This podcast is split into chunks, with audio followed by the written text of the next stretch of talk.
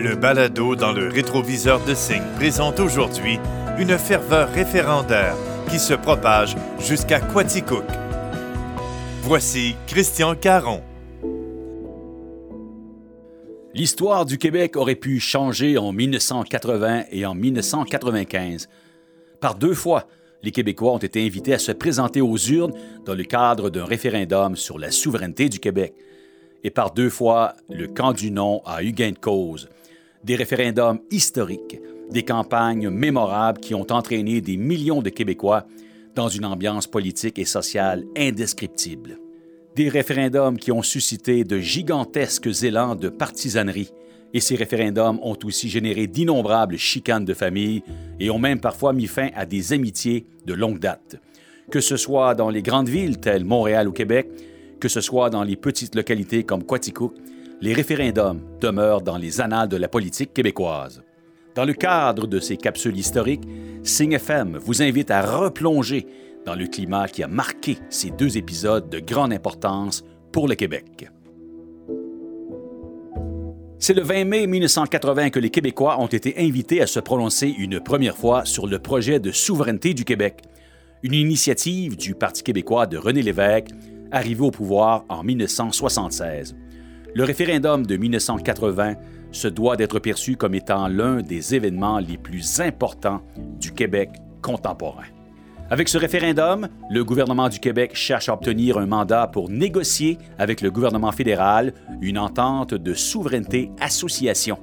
La question posée par le camp du oui était précédée d'un long préambule qui culminait de la façon suivante.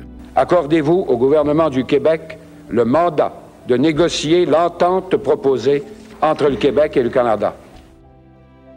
Sur la scène du Québec, le chef du Parti québécois, René Lévesque, demeure une tête d'affiche dans le camp du oui.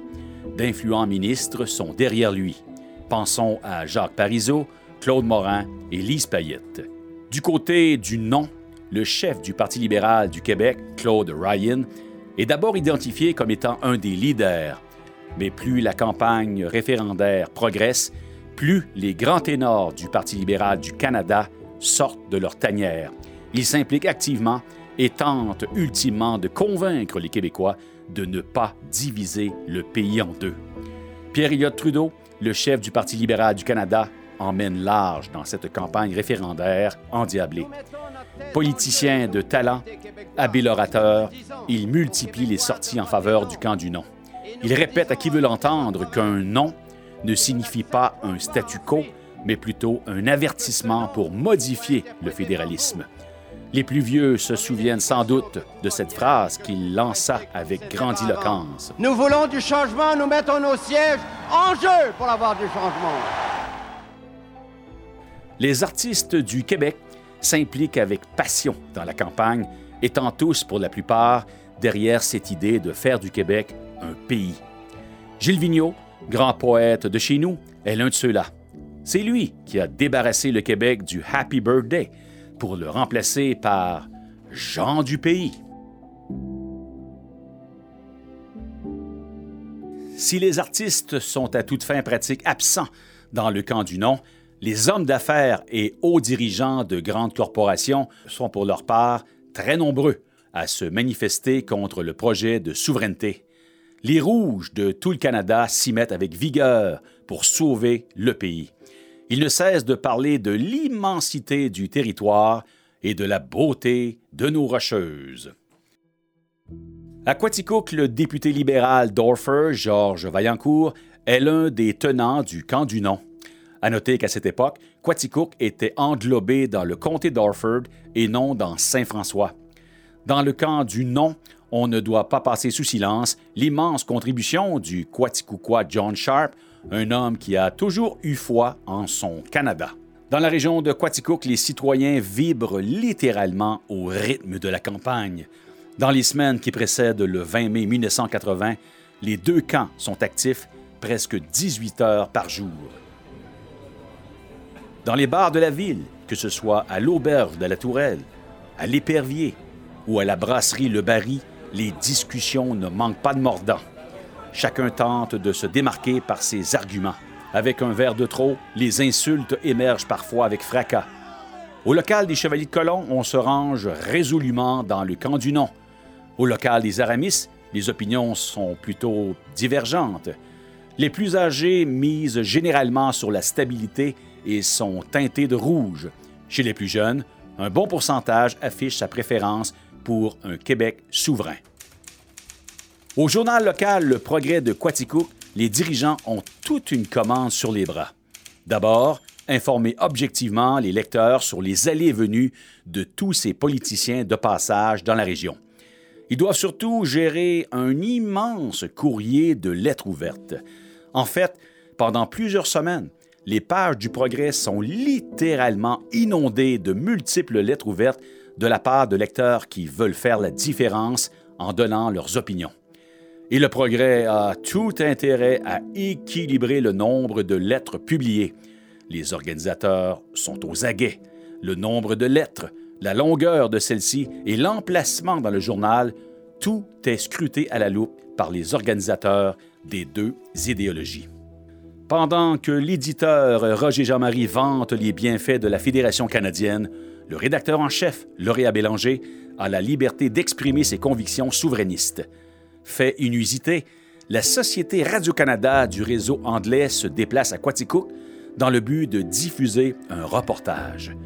Le journal local représente un des seuls au pays où l'éditeur et le rédacteur en chef peuvent véhiculer librement leurs convictions respectives, un fait rare sur le plan journalistique.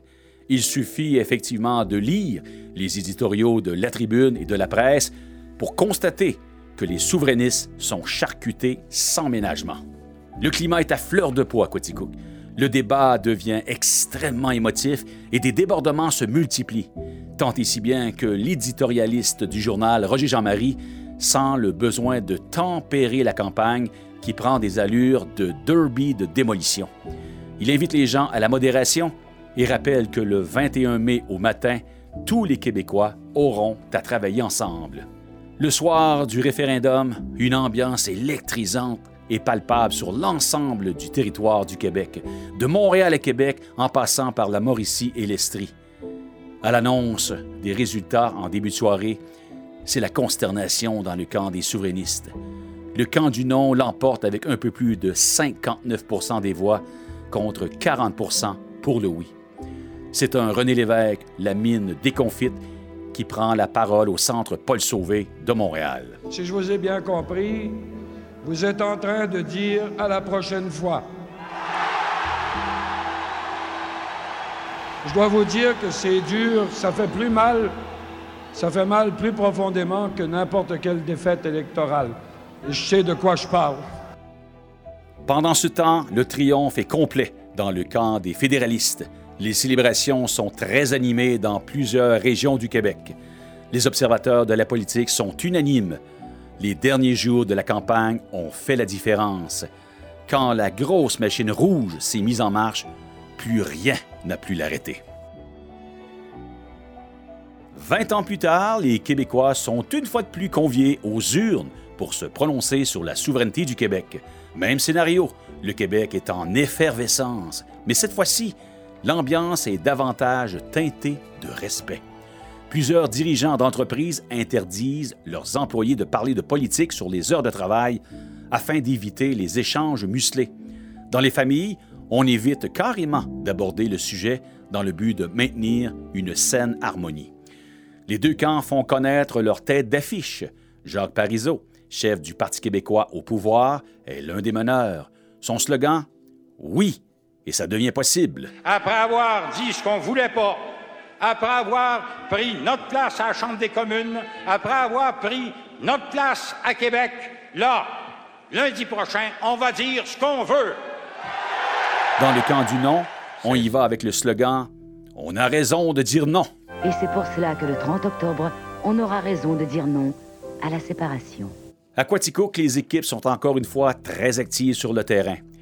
Et laissons ici Serge Robert nous décrire son implication et l'ambiance qui régnait en région en ce deuxième référendum. Ce Quaticouquois, aujourd'hui âgé de 59 ans, a grandi dans la politique. Ben, vois-tu, euh, moi, je viens d'une famille qui est nationaliste, les, comme euh, les Robert. euh, mon, mon grand-père, euh, Charles-Édouard, était maire de Compton, commissaire d'école, et très impliqué socialement dans la région de Compton. Je vois encore des traces de mon grand-père. On voit encore ma famille dans le musée Louis-Saint-Laurent avec les photos et tout ça. Donc, été, j'ai baigné dans ça. À l'époque, c'est l'Union nationale. C'est quand même une idée qu'on est capable de se prendre en main, quand, que, que même si on parle français, on peut réussir. Euh, alors, j'ai été élevé dans cette vague-là. D'emblée, jeune enfant, je ne me rappelle pas un dîner chez mes grands-parents où il n'est pas question de l'actualité. Alors, tu vois, euh, j'ai aucun souvenir où il n'est pas question de l'actualité, qu'il n'y a pas une discussion à table euh, par rapport à ce qui se passe dans le monde, dans la province, dans le village. Alors, c'est donc de façon naturelle, j'ai baigné dans ça jeune et puis euh, j'ai poursuivi là-dessus. Serge Robert fit un gros morceau dans l'équipe du Oui à Quatico. Il a consacré des semaines entières à orchestrer la campagne. Bon, écoute, à cette époque-là, j'étais déjà très impliqué euh, politiquement parlant. J'étais déjà, j'étais adjoint du député fédéral du bloc, euh, du bloc québécois à cette époque-là, Lucie, euh, Monsieur, euh, voyons comment Maurice. Maurice, Hey, qui m'en voudrait de. de- de- Je disais Maurice, je suis rendu à 59, j'ai oublié ton prénom. Alors, Maurice Bernier. Alors, j'étais là, mais tu sais, j'ai commencé en politique plus active avec l'équipe de François Gérin.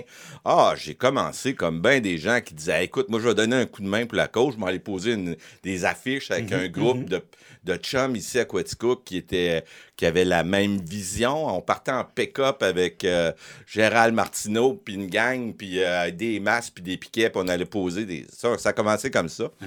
Alors, j'ai été spoté par euh, les députés, et puis on a vu que j'avais une facilité à organiser, à coordonner, à arriver à l'objectif. Et euh, donc, je me suis retrouvé là. Et puis, euh, en 95, je me suis retrouvé euh, directeur d'organisation pour l'ensemble du comté de Mégantic, Compton et d'Offord.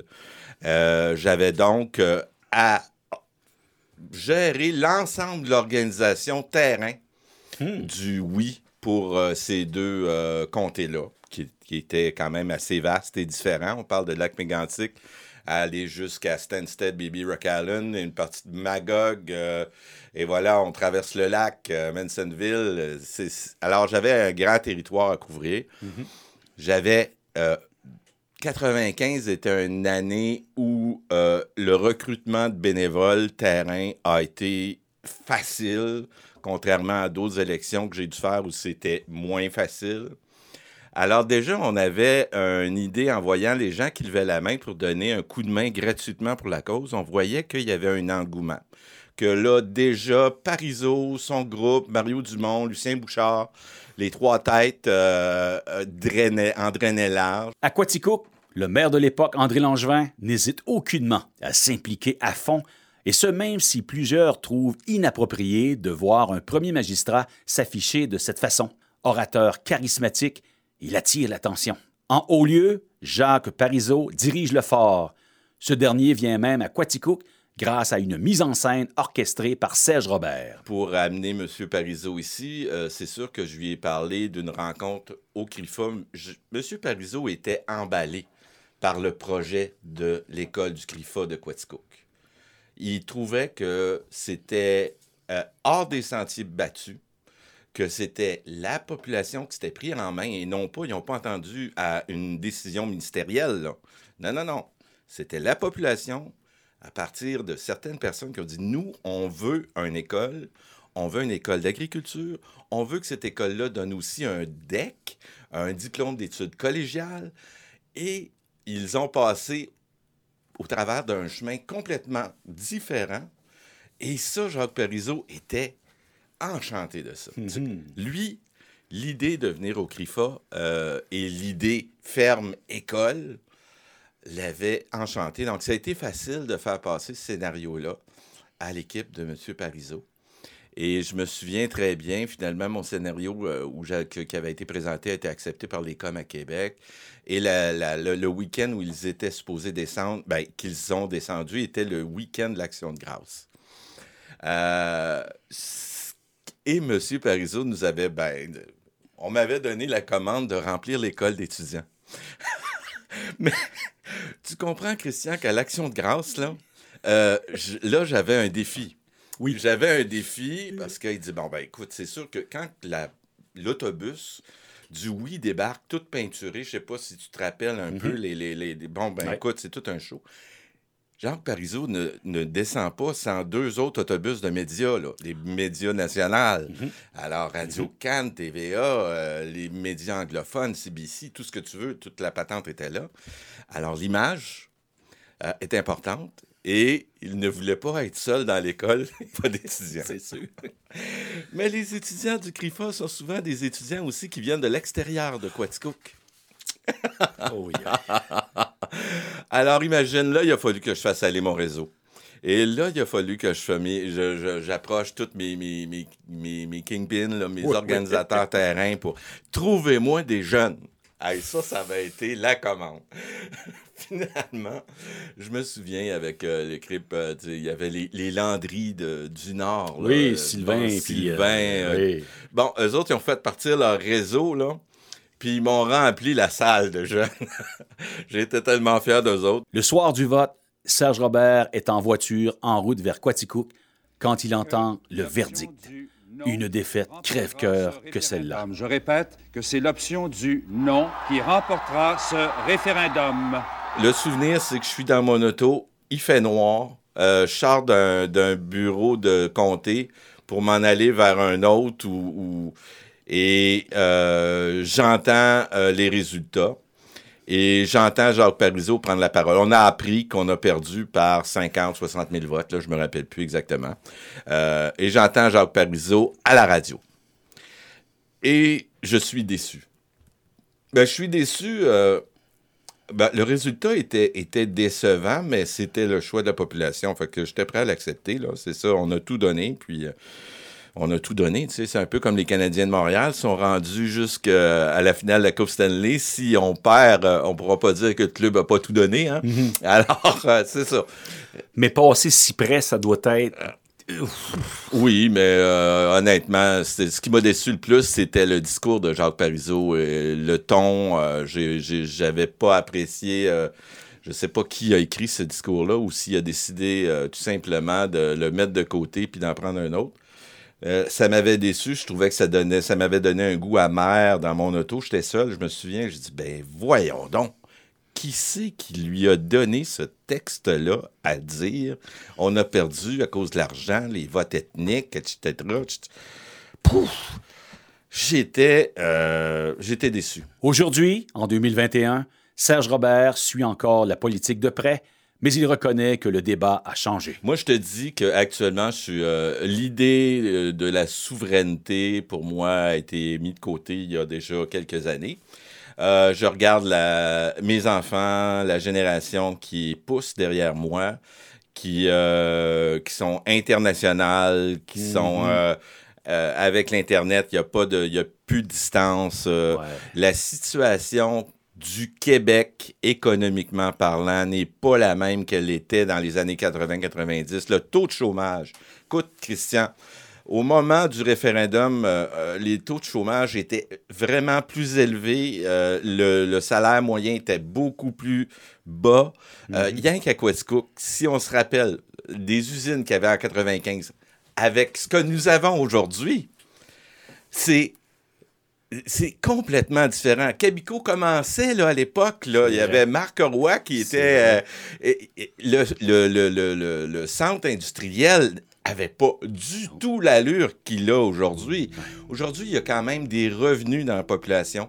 Il y a quand même une équité aussi entre euh, tous les citoyens. Euh, Quelqu'un qui veut travailler aujourd'hui, là, la- le Québec s'est pris en main, a créé de la, de, de- La richesse. de la richesse. Exactement. Puis là, on est à la recherche de travailleurs. Oh, c'est là qu'on- que- où on en est, là. Ouais, ouais. Euh, le débat euh, pour euh, améliorer le sort du Québec ne passe plus, selon moi, par la souveraineté du Québec nécessairement.